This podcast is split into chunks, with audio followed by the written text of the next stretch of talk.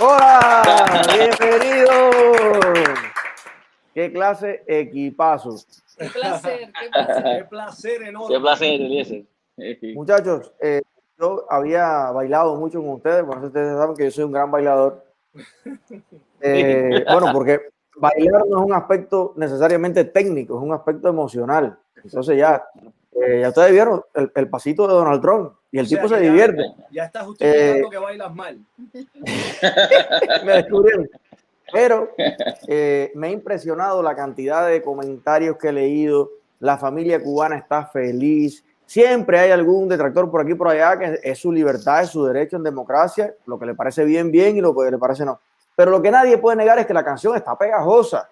Tiene swing, tiene eh, sentimiento, tiene emoción. Pero hoy le quiero preguntar, más allá de lo artístico, eh, ustedes como, como ser humano, como persona, como emigrante, como persona que también me imagino no llegó aquí y empezó por arriba, eh, sino que tiene todas sus etapas y gracias a este país han hecho pues carrera, vida, familia, su casa. Cada uno me gustaría que me dijera qué ha sentido con todo este cariño que le han dado eh, la, la comunidad cubana, el sur de la Florida, por este tema, pero en su aspecto humano, ¿qué lo motivó a apoyar la campaña de eh, Donald Trump como candidato en este momento de los Estados Unidos? Empezando por, por, por, por la dama siempre. Sí, los más viejos. Primero, primero decirte que estoy emocionada de- escucharte hablarnos, porque yo te escucho todos los días. Ya sabes. ¡Ella! Yo soy fanática tuya, de verdad. Gracias, Bella. Un honor. Somos, somos. Gracias por lo que estás haciendo, Eliezer. De De verdad. todo corazón, gracias, de verdad. Y me encanta esa parsimonia y esa, esa lucidez y, y esa armonía que tú pones al hablar, de verdad.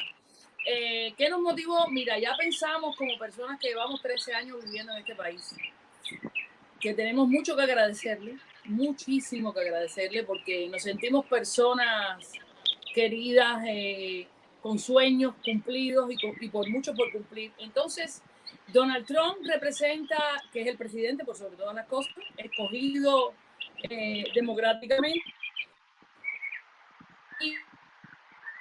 Y eh, lo- su propuesta. Por lo tanto, esto nació de un poco de cada uno de nosotros, ¿no? Mira, como, como tú bien decías, Eliezer, eh, cuando salimos de Cuba fue en el año 2007. Despojados de todo. No, no, no existía este tipo de intercambio de un solo lado que hoy tenemos, eh, donde la gente busca la que no tiene la culpa, yo entiendo que es un problema del sistema, pero buscan hasta cierto punto, dejan a un lado la dignidad y ciertas cosas para buscar acomodar su vida de la mejor manera que puedan, los pobres, ¿no? Eh, nosotros cuando salimos de Cuba fuimos despojados de todo, o sea, fuimos del proceso de que cuando tú te ibas no regresabas más, las puertas estaban totalmente cerradas. Eh, son 13 años que han pasado aquí ya y como bien tú dices, llegamos aquí solamente con, con, con la vida, con la vida en la mano.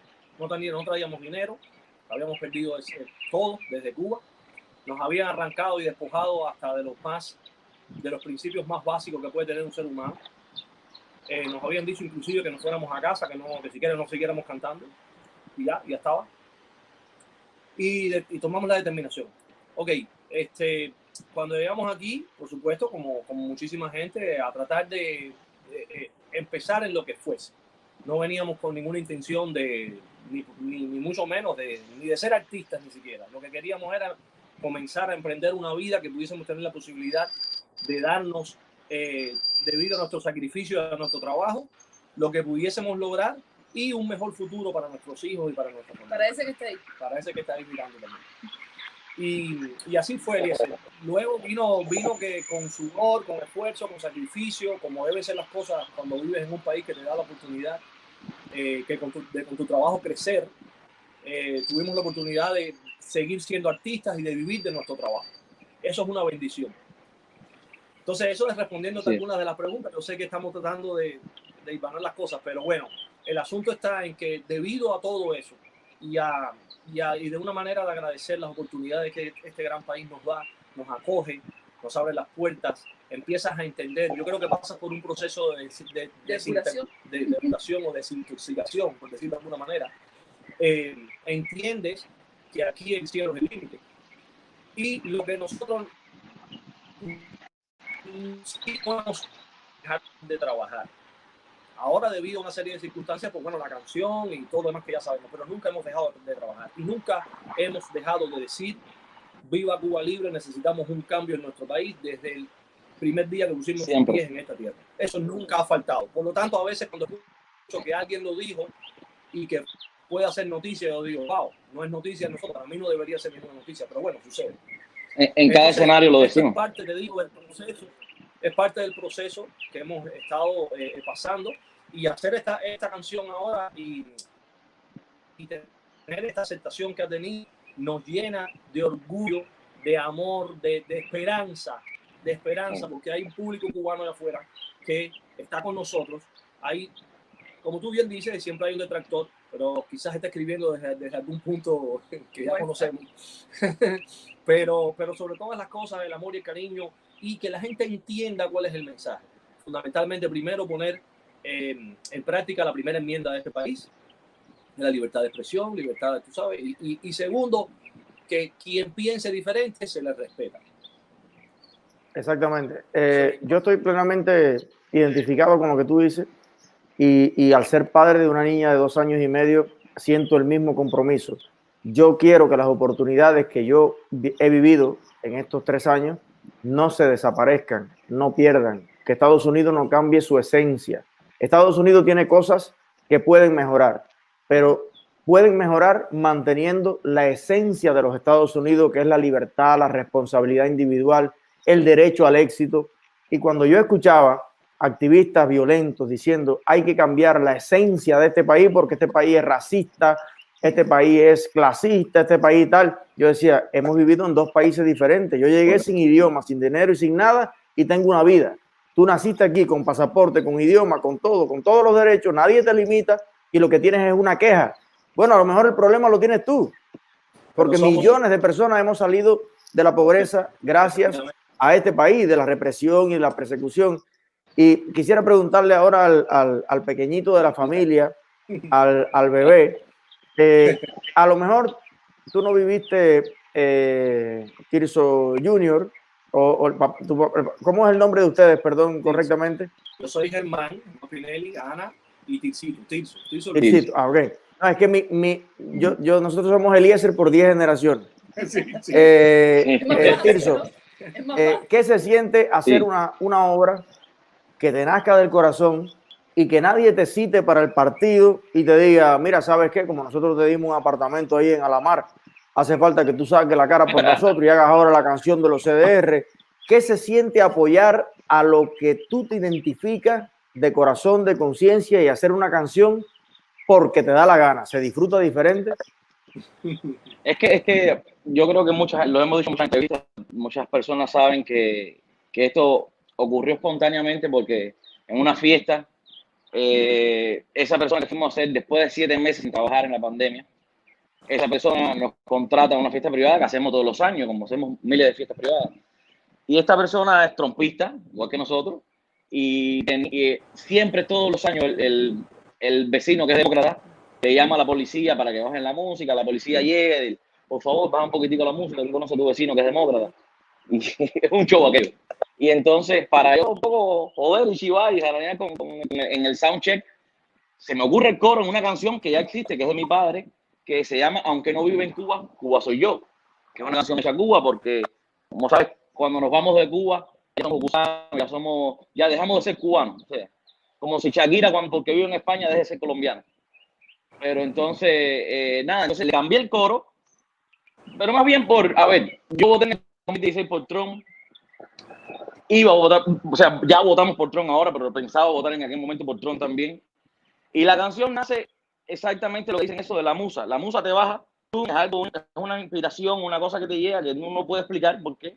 Si lo hubiera pensado, si lo hubiéramos eh, maquinado de alguna manera, oye, mira, vamos a hacer esto, vamos a aprovecharnos de este momento social, político, para crearlo, créeme que no hubiera pasado nada probablemente. Y, entonces, además, en la noche, cuando íbamos a tocar la canción, a mí se me había olvidado el coro.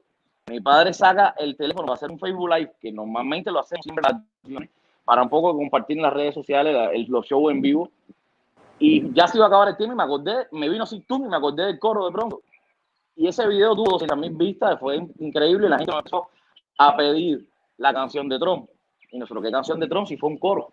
Entonces, nada, tuvimos que hacer la, la canción de Trump, pero la hicimos con todo así, la hicimos con toda intención de que, para lo que nos pedían la gente, para ponerla en mi casa, para compartirla con los amigos, o sea, esa fue la intención de verdad. Como otros tantos temas que hemos hecho, pero que no... La, la regalamos por WhatsApp, la no era... No o sea, que el, el tema de Donald Trump se las exigió el público. Exacto. Exacto, demanda popular. Como... La paradoja está en que tantos temas que le hemos compuesto a La Habana, tantos temas que hemos hecho desde, desde, una desde el corazón soltándolo, porque hablando de la nostalgia, del dolor, del exilio, y, y, no pasaba nada, porque desgraciadamente no tienes el apoyo de la gente, porque a lo mejor no, no, los tiempos no son de esa nostalgia, los tiempos eran de, de ser mula, llevar paquetes y, y escuchar reggaetón, pues entonces, mira, increíble que ese tema que fue dedicado a La Habana por estar despojados de todo, eh, resulte que se lo hagamos a Donald Trump en, en un poco Cambiamos la letra a Donald Trump. Y... Cambiar la letra y que después... Y trasciende al revés. Y trasciende al revés. Entonces... Y además, y, y, y Eliezer, para, para responder la última pregunta que me hiciste eh, referente a lo de inmigrantes, yo creo que en estos momentos, lo que está sucediendo con nosotros, en cuanto a la canción, a los lugares donde hemos podido exponer la canción y lo que hemos podido ser parte, no solo de la campaña, sino socialmente hablando, yo creo que es un ejemplo perfecto, real, de lo que la democracia en este país eh, eh, te permite hacer y cuáles son los sueños que tú puedes alcanzar. Que el presidente Trump de los Estados Unidos de América haya escogido una canción de unos latinos inmigrantes cubanos acabados de llegar hace 13 años como su canción principal para la campaña. Es un ejemplo perfecto de que no... Bueno, yo creo que estamos ante un logro más de esta comunidad cubana que no para de crecer, de tener éxito. Mira, un día empezamos a hacer la cuenta. Sabes que las empresas cubanas en el sur de la Florida producen un PIB igual a creo que son 21 cubas completas. Eh, casi que hay una compañía cada dos cubanas. Son datos increíbles. Los cubanos están colados en el headquarter de Apple, de Google, de, Facebook, de, Coca-Cola. Hay cubanos administrando termonucleares en Europa, en Alemania. La Casa Blanca y la Casa Blanca. En la Casa Blanca, en la NASA, en, en todas partes. Y evidentemente estamos sobre representados políticamente, pero no es porque, porque hayan dicho, ay, vamos a ponerle, no, vamos a elecciones como cualquiera, pero el ser humano eh, cubano es, es muy político. El cubano tiene una tradición política de oratoria, de implicarse. ¿Por qué tú crees que Cuba fue primero o segundo en casi todos los grandes cambios de la humanidad, en televisión, en radio, en, en, en luz eléctrica? Eh, la constitución del 40 era la más avanzada del mundo, más que, que, que, incluso muchas cosas en Estados Unidos. Cuando aquí estaban discutiendo si esclavitud sí o esclavitud no, ya en Cuba estaban poniendo jornada de trabajo de ocho horas, derecho materno. O sea, como dijo el gran Tamargo, ser cubano para otros podrá ser cualquier cosa. Para mí lo es todo. Y no es, y no es casualidad que estemos en tantas partes. Y esta canción, el éxito que, que, que ustedes están teniendo, yo lo veo como un paso más en el arte, en la cultura del reconocimiento a una comunidad pujante, fuerte, y que vamos a ser clave si un día Cuba fuera libre, con toda esa experiencia, en la reconstrucción de nuestro propio país, como lo hicieron los judíos en, en Israel. De un desierto, crearon la única democracia de, de este mundo árabe a su alrededor, donde están 10 de las mejores universidades del mundo, donde eh, convive el cristianismo con, con otras religiones. Yo creo que habrá un día el regreso de los judíos del Caribe los cubanos a su tierra, a bailar, a reír y a fajarnos, porque eso también es parte de nuestra cultura. Eso es lo que te iba a decir, eso es lo que te iba a decir. Si los cubanos somos capaces de ser guapos y meter una galleta entre nosotros, tenemos que ser guapos para todo lo demás, tenemos que ser guapos para la vida. Hay que fajarse, hay que, hay que trabajar duro, es verdad, pero no, no, se puede tener miedo. Hace, hace unos minutos una amiga me llama y me dice, fíjate, Ani, yo no le doy a Trump y yo no voy a votar. Digo, bueno, me, Precisamente vivimos en un país que tú escoges lo que tú quieras, tú no vas a votar, pero no te quejes después. Claro, sus intereses son otros, sus intereses son otros. Ella mantiene negocios que sí le conviene que esté la otra administración. Entonces yo le dije, pero no nos vamos a fajar por eso. Digo, no, no nos vamos a fajar. Eso sí me lo he propuesto, no fajarme con la gente que quiero, con mis amigos, por supuesto. No me voy a fajar, porque ya nos hemos fajado muchos años. Pero sí vamos a, yo tengo que hacerte entender el por qué debe salir Donald Trump. Nosotros no queremos el mal para Cuba por nada del mundo. Los cubanos que estamos de la parte de acá podemos decir, oye, vamos a borrar Cuba y vamos a concentrarnos en nosotros. Vamos a pensar en seguir enriqueciéndonos, en crecer. Y, y sin embargo, no, todo, cada uno de los cubanos que están en esta tierra está pensando en Cuba, está pensando en beneficiar a Cuba, pero un beneficio que sea definitorio, no, bueno, no medias. alguien me dijo hace unos días, eh, diciéndome precisamente por qué va a votar por Trump. Y, el, y, y, así sin pensarlo me dijo, ¿por qué va a ser? Por Cuba y por América, por las dos. Claro, o sea, claro. Donald Trump en este momento es lo mejor para América y es lo mejor para Cuba. Y eso yo creo que, que es, puede que sea difícil entenderlo con tanta propaganda que hay, pero sí. no podemos dejar en el empeño de, de, pensarlo así. ¿Qué es lo mejor para Cuba? La libertad de Cuba. La libertad solamente va a llegar con una actuación coherente de todas las potencias democráticas del mundo que le digan, basta ya, no quiero hacer negocio contigo, no quiero reírte la gracia. Así de simple. Muchachos, me gustaría tener de cada uno unas palabras para eh, las 2.690 personas que nos están viendo en vivo, las 30 y pico mil que nos van a ver al final del día, sobre todo jóvenes cubanos. Fíjate cuál es el público de nosotros. Jóvenes, o sea, personas del sur de la Florida y de dentro de Cuba, entre 18 y 35 años, es el 80% de nuestra gente. Qué bueno, Estamos hablando directamente a los jóvenes. Qué bueno. Un mensaje de cada uno de ustedes, una, una experiencia de vida a, a, la juventud cubana. Imagínese usted, ¿quién empieza? ¿Quién empieza? De atrás para adelante ahora. Que empiecen del, los adultos. Del, del chiquito para pa atrás, a ver. Que, que, empiece, que empiece más joven. Bueno, nada. Bueno, ya que me, que me una persona más joven que aquellos dos que estén ahí. eh, nada, simplemente decirle a la juventud cubana que, que muchas veces, eh, o sea, yo viví en Cuba a los 23 años, o sea, conozco perfectamente cómo, cómo funciona aquello y, y es muy difícil, es muy, era muy difícil en aquella época tener la información que hoy en día se puede tener. O sea, estamos hablando hace 13, 14 años atrás, donde la, internet no, la información era pobre, era muy pobre realmente el cambio han hecho hoy por hoy los influencers como, como Eliezer, como Taola, como Carlos Madriza, como muchos que están, Robertico San Martín, ha cambiado en tres años, tres, cuatro años que están haciendo esto, ha cambiado la mentalidad de muchos, pero de mucha, mucha juventud en Cuba y aquí en Estados Unidos. Y no solo de la juventud, que es la que, que, es la que yo creo que sería más eh, fácil llegarle por un problema generacional, sino a muchas personas que al principio no miraban con buenos ojos, porque eran, vamos a decirlo, el exilio histórico, no miraba con buenos ojos que de juventud, una nueva, una nueva ola de, de, de cubanos, con esta información, con todo lo que están trayendo a, a la mesa, lograran hacer lo que hoy en día estamos haciendo.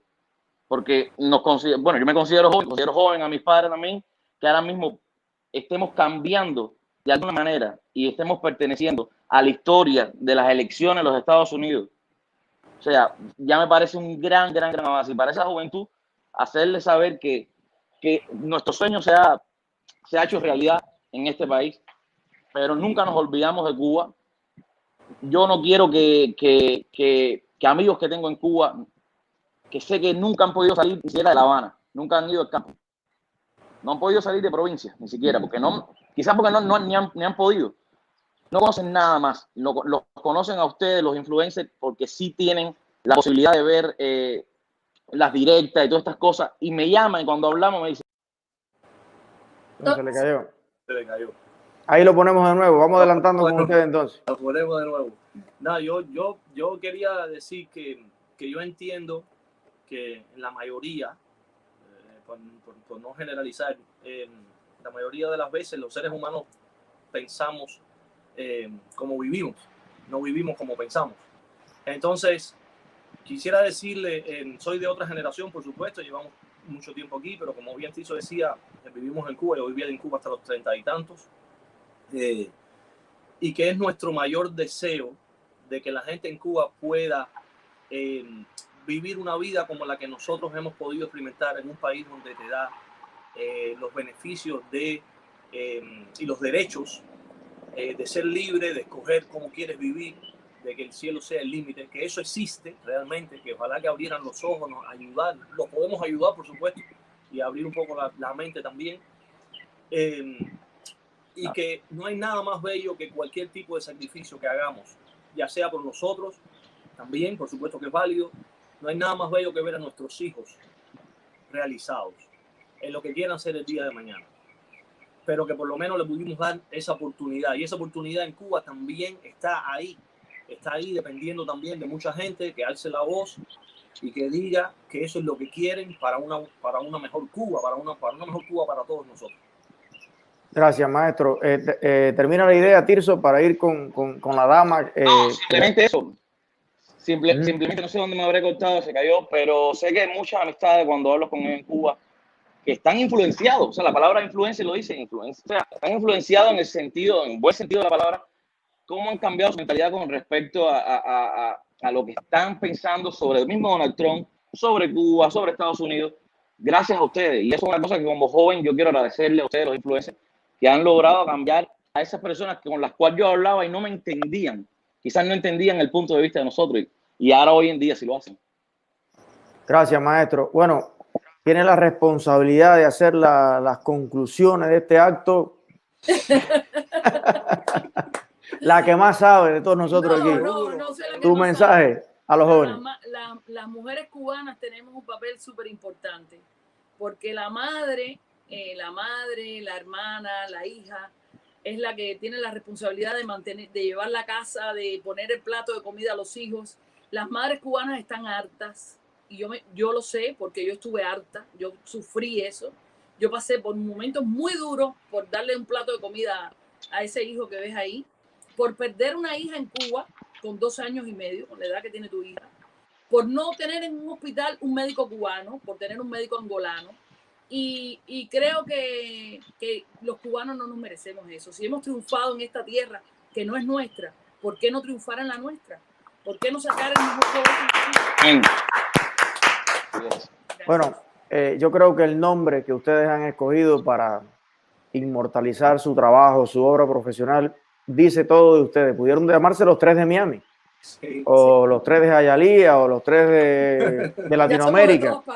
pero ustedes eh, nacieron, crecieron y llevarán hasta el fin de sus días eh, ese sello, No La Habana, guerreros como tú, pero los tres de La Habana. Y esa, esa cubanía, que es más que las fronteras terrestres de ningún país, es una cosa que se siente, que se lleva por dentro, son las tradiciones, es la cultura, es la sonoridad, es la emocionalidad de un pueblo. Ustedes la han representado de una manera dignísima. Así que Gracias. en la sala de mi casa siempre habrá un espacio para escuchar siempre a los tres de La Habana y ojalá que podamos deleitarnos con un ajiaco juntos, hacerle un Sí. café que lo hacemos muy bien. Claro. Y cuenten con un amigo. Este es su espacio, este es su canal, lo que quieran promocionar, lo que quieran presentar, esta es su plataforma. Les doy las gracias en nombre propio de mi familia y de Cuba. Gracias, muchachos. Gracias, Gracias a a ti. ti. Gracias, Eliezer. Queremos seguir escuchándote. Sí. Gracias. Los tres de La Habana. Gracias, gracias a todas esas personas que mandan mensajes maravillosos. Gracias a todos que están ahí conectados. Muchísimas gracias. ay, ay, ay, ay, por Dios podrá